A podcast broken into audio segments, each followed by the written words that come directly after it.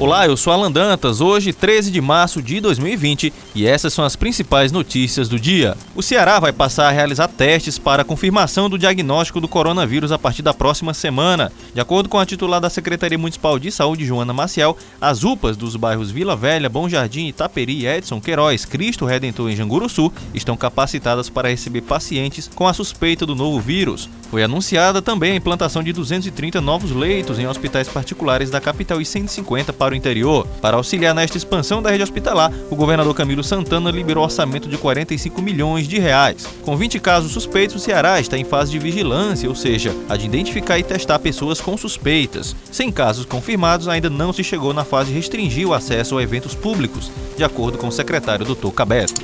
Mais de mil pesquisadores de pós-graduação nas universidades cearenses vão ter acesso a bolsas de mestrado e doutorado este ano, graças ao incentivo do governo do estado através da FUNCAP. Foram mais de 23 milhões de reais destinados a programas em 11 instituições de ensino. Segundo o governador Camilo Santana, o número de bolsas cedidas para mestrado, ao todo 629, é 6% maior que em 2019. Já as 482 bolsas de doutorado representam aumento de aproximadamente 4% em relação ao ano passado. Ao todo, o programa de bolsa de formação acadêmica atende às solicitações de bolsa de 117 cursos de pós-graduação em 11 universidades cearenses públicas e privadas.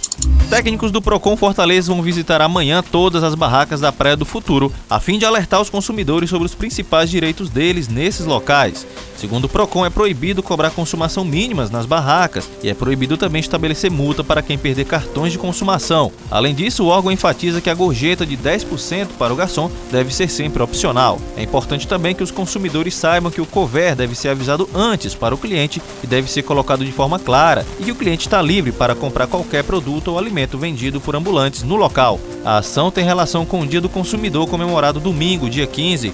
A ação educativa do Procon nas praias é sábado, de 8 da manhã até o meio-dia.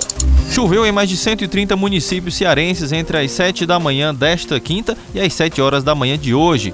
O município de Capuí registrou 220 milímetros, Beberibe registrou 130 e Aracati 104 milímetros. Fortaleza registrou uma média de 60 milímetros, mas sem causar muitos transtornos na cidade. A previsão da FUNSEMI para hoje é de predomínio de céu nublado com chuva no restante do dia, temperatura mínima de 24 graus e máxima de 31.